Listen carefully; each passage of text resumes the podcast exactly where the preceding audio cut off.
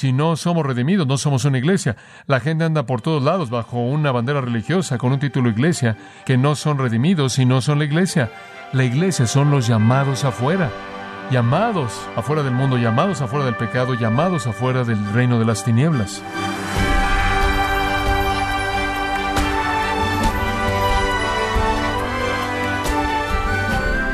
Oyente, queremos darle la bienvenida a esta edición de Gracia a vosotros con el pastor John MacArthur. En muchas iglesias tienen un horario similar, una liturgia que comienza con cantos y alabanza, seguido por un sermón, ofrenda y todo dentro del compañerismo. Sin duda buscan honrar al Señor con su adoración, pero hay otras que de manera sutil e incluso no tanto, abrazan los valores del mundo y deshonran a Dios con ese proceso de manera regular. Pero ¿cuál de estas formas describe a su congregación? ¿Y cómo puede reconocer la diferencia? Hoy el pastor John MacArthur, en la voz del pastor Luis Contreras, nos ayudará a entender los distintivos esenciales que Dios requiere de una iglesia que lo honre a Él. Nos encontramos en la serie Marcas de una iglesia saludable, aquí en Gracia a vosotros. La iglesia Grace Community es excepcional. Ha sido tema de mucha discusión a lo largo de los años entre personas, pastores, líderes, laicos e incluso el mundo exterior. Han habido revistas que han escrito artículos de nosotros, varios alumnos de doctorado han escrito sus tesis acerca de nuestra iglesia, reportes, seminarios, periódicos, publicaciones, cintas, libros, todos estos han buscado analizar a Grace Community como iglesia. Hemos sido diseccionados, examinados, estudiados, etiquetados, categorizados, analizados, copiados, bendecidos, maldecidos, defendidos, ignorados, publicados e incluso demandados. Ahora, ¿qué ha causado toda esta tensión? ¿Por qué es que esta iglesia Grace Community tiene tanta atención?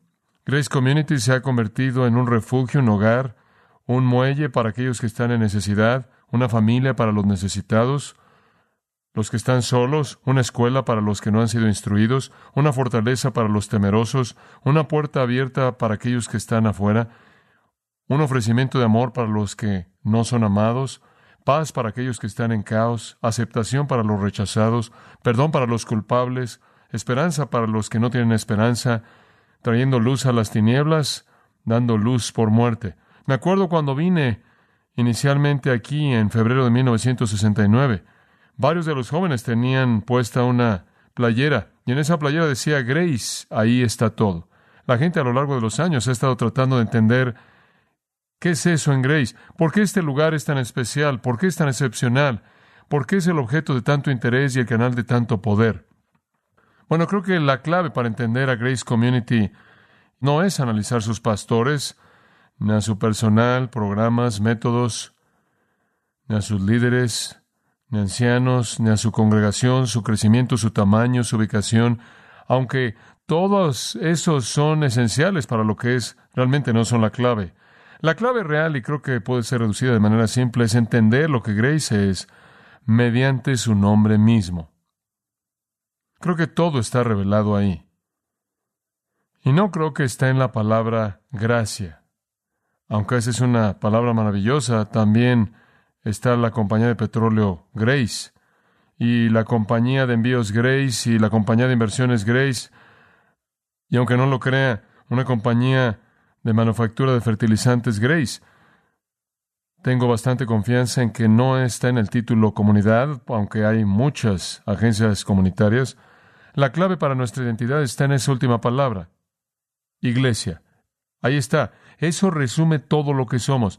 No somos el club de la comunidad de gracia, no somos la compañía de la comunidad de gracia, no somos el centro de recreación de la comunidad de gracia, no somos la Agencia de Cuidado de Niños de la Comunidad de Gracia, no somos la Asociación de Ayuda Personal de la Comunidad de Gracia, no somos la escuela de divinidad de la comunidad de gracia, no somos el centro de convenciones de la comunidad de gracia, no somos el teatro de la comunidad de gracia, ni somos el centro religioso y psicológico para ayudar a los que están mal de la comunidad de gracia. Somos la iglesia de la comunidad de gracia. Y esa es la clave.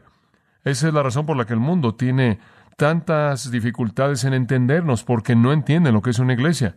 El término nos aparta del resto de las instituciones humanas. Somos la iglesia del Señor Jesucristo, comprados con su propia sangre. Ninguna otra institución en el mundo en ninguna manera se parece a la iglesia. Y si podemos entender lo que significa ser una iglesia, entonces podemos entender lo que somos, lo que hemos sido y lo que continuaremos siendo. Ahora, cuando digo la palabra iglesia, simplemente el término en sí mismo no le da a usted todo lo que necesita saber acerca de lo que significa. De hecho, la palabra iglesia en cierta manera ha perdido su riqueza profunda. Cuando decimos la palabra iglesia, normalmente pensamos en concreto y tabiques y un edificio en una esquina, en una calle, en algún lugar, o quizás pensamos de iglesia como una jerarquía de órdenes, una institución de algún tipo. Realmente hemos perdido la riqueza de la palabra iglesia, entonces los términos en sí mismos realmente no nos ayudan. Tenemos que ir atrás de ellos. Entonces regresemos. En el Nuevo Testamento encontramos la palabra iglesia usada repetidamente. Básicamente es una traducción de una palabra griega eclesia, me gustaría en cierta manera que los traductores simplemente hubieran transliterado y nos hubieran dado la palabra eclesía, para que tuviéramos una palabra excepcional, única para nosotros mismos. Pero viene de una raíz de un verbo cale, la cual significa llamar, llamar. Y hay una muy buena palabra para lo que somos. Somos los llamados. Somos los llamados. De hecho, creo que somos definidos de manera maravillosa al final de Romanos 8:28. Somos llamados según su propósito. La iglesia puede ser mejor entendida como los llamados. Eso es lo que somos. Somos la asamblea de los llamados. Somos un grupo que ha sido llamado por Dios para su propósito. No somos una organización humana. No somos el resultado de la ingenuidad o el poder humanos. No somos edificados por personas religiosas buenas. Somos llamados por Dios para existir. Somos la congregación llamada por Dios. Esa es nuestra definición, esa es nuestra identidad. La iglesia entonces, amados, no es el tema de la oración, la iglesia es el objeto de la oración. Somos los llamados y Dios es el que llama. Esto es enfatizado a lo largo del Nuevo Testamento. Si usted quiere ver, por ejemplo, Romanos capítulo 1, por tan solo un momento, usted va a descubrir ahí en el versículo 6, Pablo escribiendo a la iglesia en Roma, dice, entre quienes estáis también vosotros los llamados de Jesucristo. Esa es la mejor definición de una iglesia los llamados de Jesucristo. A todos los que están en Roma, amados por Dios, llamados a ser santos. Primera de Corintios, usted oye lo mismo a la iglesia corintia, versículo 2 de Primera de Corintios 1. A la iglesia de Dios que está en Corinto, a los santificados en Cristo Jesús, llamados a ser santos. Después escucha esto los que en todo lugar invocan el nombre de Jesucristo nuestro Señor. En otras palabras, cualquier persona en cualquier lugar que invoque el nombre del Señor Jesús es un llamado. Santos llamados. Hemos sido llamados a estar juntos. En 1 Corintios 1:26, pues mirad, hermanos, vuestra vocación, y después él procede a describir la naturaleza de la constitución de la iglesia. Dios los ha llamado para que existan. Encuentra en Efesios capítulo 4, versículo 1, andad dignos de la vocación a la que fuisteis llamados. Versículo 4, llamados a una esperanza de vuestro llamado. Encuentra de manera semejante en 1 Tesalonicenses 2, 12, anden digno de Dios, quien nos llamó a su reino. 2 Timoteo 1, 9. Dios nos salvó y nos llamó con llamamiento santo, no según nuestras obras, sino según su propio propósito. Y sigue así. De hecho, ese término aparece en la Escritura o en la forma del Antiguo Testamento o en la forma del Nuevo Testamento más de 700 veces. La iglesia es mejor identificada como los llamados, los llamados según su propósito. Pedro recoge lo mismo en 1 Pedro capítulo 5 y versículo 10 y básicamente dice de manera idéntica a lo que Pablo dijo, el Dios de toda gracia que os llamó a su gloria eterna por Cristo Jesús. Somos llamados de Dios. Esa es la razón por la que somos lo que somos. Eso nos explica básicamente. Ahora, si hay algo que creo de esta iglesia, Si hay algo, la médula de todo, creo que esta iglesia es llamada a existir por Dios mismo. Y creo que lo que somos lo somos porque Dios así ha ordenado que seamos. No se debe a la expresión del genio religioso del hombre, o el carisma de algunos líderes, o el poder de el discurso persuasivo, o la cantidad de nuestros miembros, o la eficacia de nuestras instalaciones, o la sabiduría de nuestros comités, o nuestros programas, o el resultado de trabajo duro, o inteligencia, es la obra de Dios. Esta iglesia nunca ha sido guiada por hombres, únicamente ha sido servida por hombres. Siempre ha sido guiada por Dios mediante el Señoría de Jesucristo, mediado por el Espíritu Santo mediante la palabra en las vidas de personas obedientes. Es la iglesia de Cristo. Él edifica, Él la guía. Él es el llamador, nosotros somos los llamados. Ahora, ese hecho, amados, explica toda nuestra bondad y todo nuestro éxito y todo nuestro poder y toda nuestra bendición y todas nuestras riquezas espirituales. Eso explica todo eso. Por otro lado, quiero apresurarme a añadir que la debilidad y los fracasos de nuestra iglesia son explicados por el hecho de que Dios ha escogido llevar a cabo su obra mediante agentes humanos. Cuando tenemos éxito es Él, no nosotros. Cuando fracasamos somos nosotros, no Él. En donde quiera que Dios se mueve, las flores florecen. En donde nosotros caminamos se mueren. La meta primordial de esta iglesia es dejar que Dios lleve a cabo su obra, dejar que Dios esté activo, dejar que Dios edifique su reino, edifique su iglesia, y quitar los estorbos para que Él, mediante nuestra sumisión obediente a su palabra y a su espíritu, lo lleve a cabo. Somos los llamados. Ahora acompáñeme a Efesios capítulo 1. Y creo que quizás puedo comenzar por lo menos a llenar su mente de una comprensión de lo que significa ser llamados o ser la iglesia. Simplemente al tomar la palabra llamados y añadir una serie de proposiciones a ella, todas las cuales son señaladas en el primer capítulo de Efesios, versículos 3 al 14.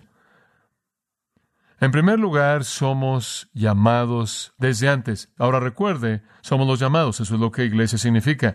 Y lo primero que tenemos que entender es que somos llamados desde antes. Esa es nuestra elección. Observe el versículo 4. Al hablar de la iglesia, Pablo escribe, según nos escogió en él desde antes de la fundación del mundo. En el versículo 5, según nos predestinó para ser adoptados hijos suyos por Jesucristo, para sí mismo según el beneplácito de su voluntad. Versículo 11. Él nos predestinó según el propósito de aquel que hace todas las cosas según el consejo de su voluntad. Él nos escogió por su voluntad, por su propia voluntad, desde antes de la fundación del mundo. Somos llamados desde antes, amados. Esto no es simplemente algo que sucede porque sucedió esto, no es algo que los hombres edifican por su propia sabiduría o ingenuidad o promoción o publicidad o lo que sea.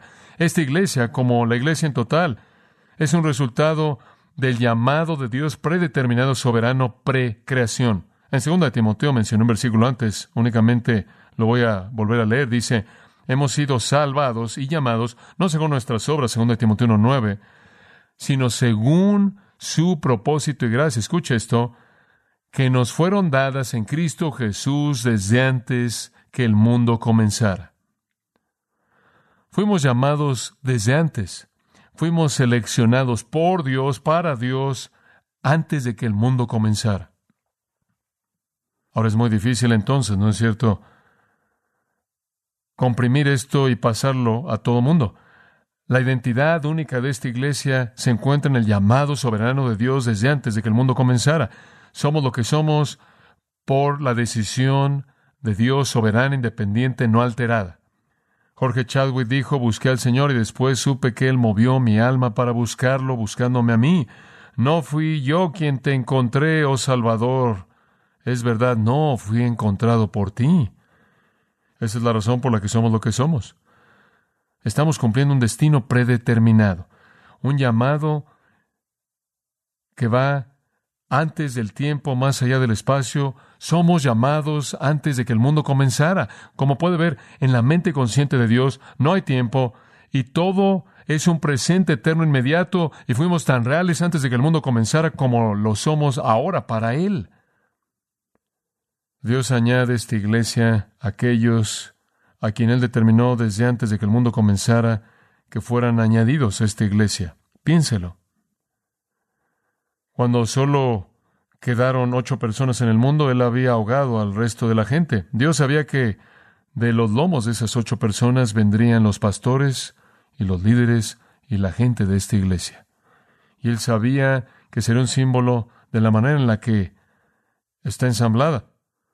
Veo mi niñez y está siendo más y más difícil verla conforme se aleja más y más de mí, lo admito, pero veo mi niñez y pienso en mi madre, quien oró porque Dios le diera un hijo que predicara y después cuando nací, ella siguió preguntándole a Dios, ¿es este? Tienes que trabajar un poco, Señor, si este es el niño. A lo largo de los años, de todas mis dificultades, no sabía dónde iba en la vida, o cuando era un niño pequeño, me ponía de pie en, sobre una caja en el patio de atrás y le predicaba a mis hermanas, pero eso era porque en cierta manera estaba copiando a mi papá. Eso era lo que oía que hacía y pasé la vida un par de veces, casi perdí mi vida. Una vez me caí de un lugar o en otra ocasión un accidente de auto casi me quitó la vida. Dios me libró de la muerte en esas dos ocasiones rompiendo mi propia voluntad humana, mis propios deseos, trazando mi curso a lo largo de los años. Dios sabía exactamente dónde estaría, todo desde antes de que el mundo comenzara. Y sabe una cosa, eso me da un sentido tremendo de confianza de que yo pertenezco a este lugar en este pequeño periodo de la historia, de la historia redentora. Estuve en el personal del seminario de Talbot antes de que viniera aquí y unos tres meses antes de que me contactaran para venir aquí que fuera considerado como un candidato pastoral posible. Otra iglesia me llamó. En ese entonces era una iglesia más grande, una iglesia bien conocida, una iglesia maravillosa. Y llamaron y dijeron, nos interesaría hablar contigo para que fueras nuestro pastor. Y entonces comenzamos a hablar y hablamos durante un mes y demás. Y finalmente, después de todas estas conversaciones, me dijeron, ¿sabes una cosa? Simplemente pensamos que eres demasiado joven e inexperto para nuestra iglesia y entonces vamos a encontrar a alguien más. Bueno, estaba abierto a lo que el Señor quisiera que hiciera. Si ahí era donde quería que fuera, estaba decepcionado, pero no era donde Dios quería que estuviera. El plan no era para mí estar ahí, el plan era que estuviera aquí. Y antes de la fundación del mundo, Dios sabía que Él usaría esta iglesia para redimir almas y que yo sería parte de ese proceso. Cada vez que oigo de alguien que es salvo en esta iglesia, algo simplemente pasa en mi mente. Ese es otro cumplimiento del plan destinado por Dios. Estas personas no están aquí por accidente. El Señor está edificando su iglesia. Cada uno de ustedes que están aquí, están aquí bajo su plan soberano. Eso simplemente me quita una presión tremenda. Yo no tengo que edificar la iglesia. ¿Sabe usted eso? De hecho, un reportero me hizo una pregunta hace un año atrás. Él dijo, ¿tienes un gran deseo por edificar la iglesia? Yo le dije, no tengo deseo por edificar la iglesia en absoluto. A él le sorprendió. Él dijo, he hablado a otros pastores por todo el país. No responden de esa manera. Dije, yo no tengo deseo de edificar la iglesia. Él dijo, ¿por qué? Dije, porque Cristo dijo que le edificaría la iglesia, Mateo 16. Y ciertamente no quiero competir con él. Únicamente quiero ser parte de lo que él está edificando. Eso es todo. Es su iglesia. Este no es el resultado de alguna mente brillante o alguna organización humana. Esta es la iglesia de Cristo. Si usted no entiende eso, usted no nos entiende.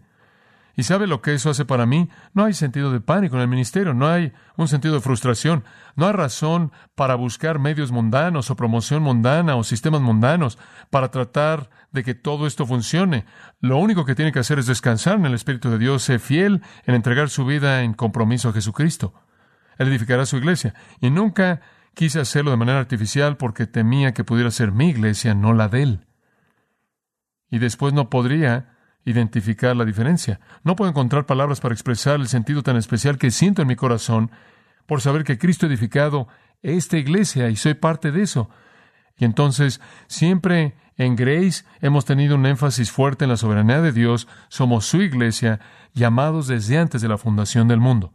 En segundo lugar, No solo somos llamados antes, somos llamados afuera. Somos llamados afuera. Esta es nuestra redención. Llamados antes es nuestra elección, llamados afuera es nuestra redención. Dice en el versículo 7 que es en Cristo en quien tenemos redención por su sangre, el perdón de pecados según las riquezas de su gracia. Después dice ahí en el versículo 13 que oímos la palabra de verdad, el evangelio de nuestra salvación, creímos y recibimos al Espíritu Santo. Y Pablo aquí identifica a la iglesia como aquellos que han sido redimidos, aquellos que han sido perdonados, aquellos que han recibido gracia, aquellos que han oído la palabra, aquellos que han sido salvos porque creyeron. La iglesia entonces es llamada afuera, es un grupo redimido, regenerado. ¿Qué quieres decir con llamado afuera?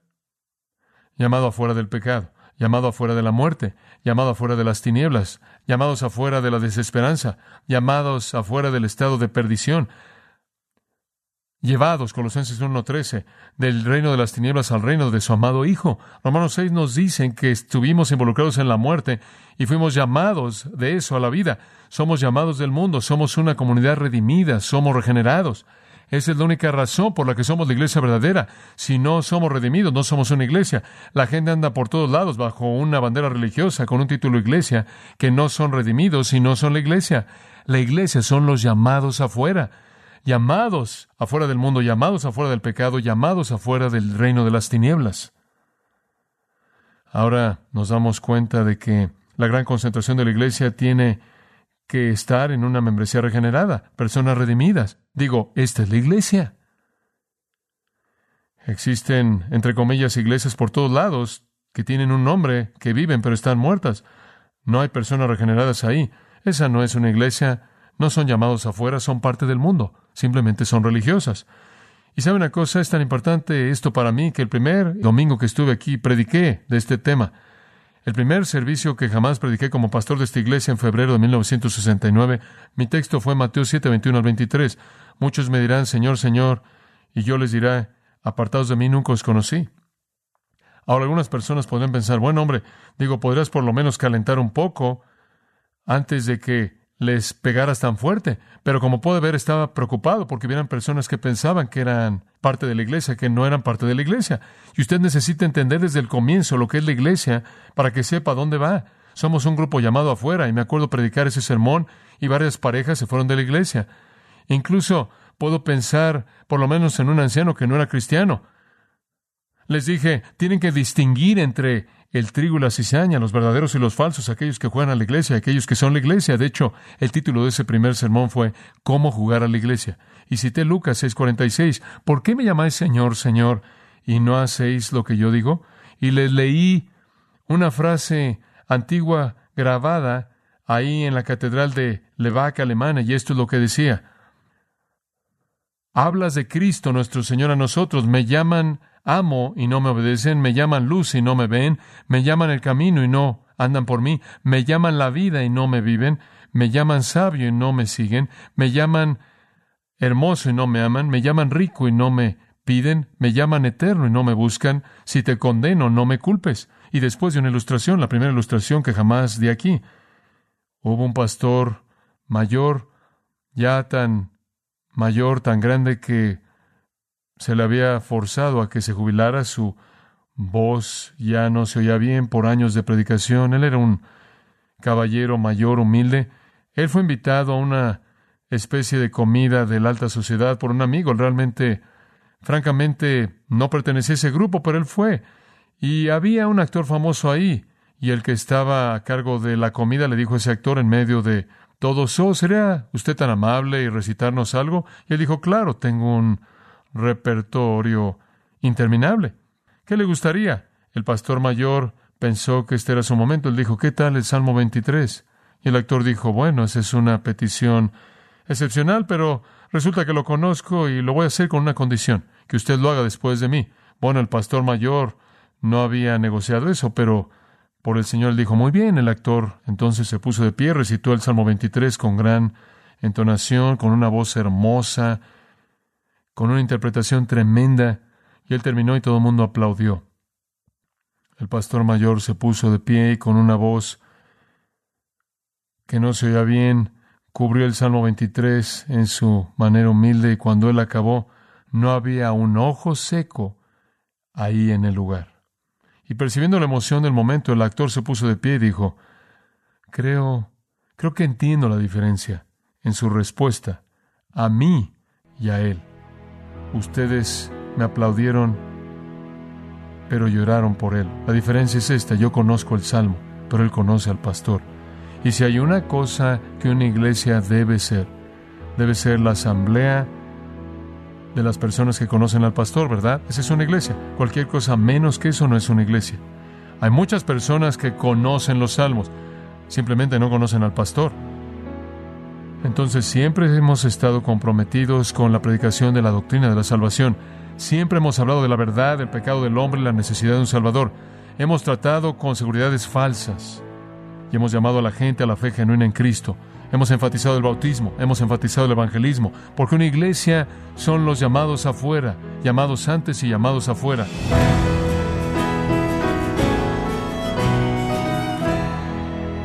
El pastor John MacArthur nos ayudó a entender el privilegio y la responsabilidad que se tiene al servir en una iglesia local que se distingue bíblicamente.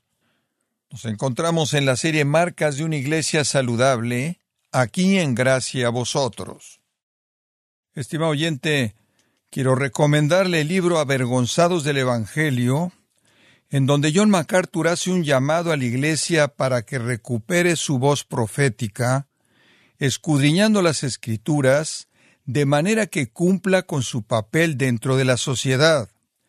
Adquiéralo en la página gracia.org o en su librería cristiana más cercana, recordándole que puede descargar todos los sermones de esta serie Marcas de una Iglesia Saludable, así como todos aquellos que he escuchado en días, semanas o meses anteriores, animándole a leer artículos relevantes en nuestra sección de blogs, ambos en gracia.org. Si tiene alguna pregunta o desea conocer más de nuestro ministerio, como son todos los libros del pastor John MacArthur en español o los sermones en CD que también usted puede adquirir, escríbanos y por favor mencione la estación de radio por medio de la cual usted nos escucha en gracia a vosotros.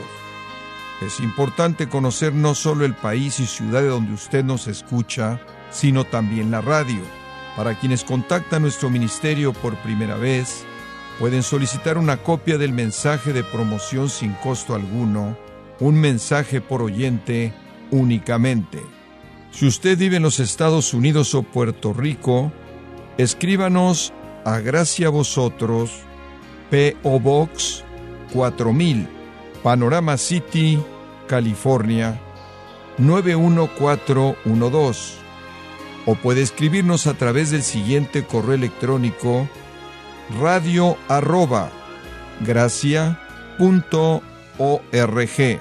Esto ha sido todo y en nombre de John MacArthur y del personal de este organismo, queremos darle las gracias por su tiempo y sintonía, invitándole para que nos acompañe en la próxima edición y juntos desatar la verdad de Dios un versículo a la vez, aquí en Gracia a Vosotros.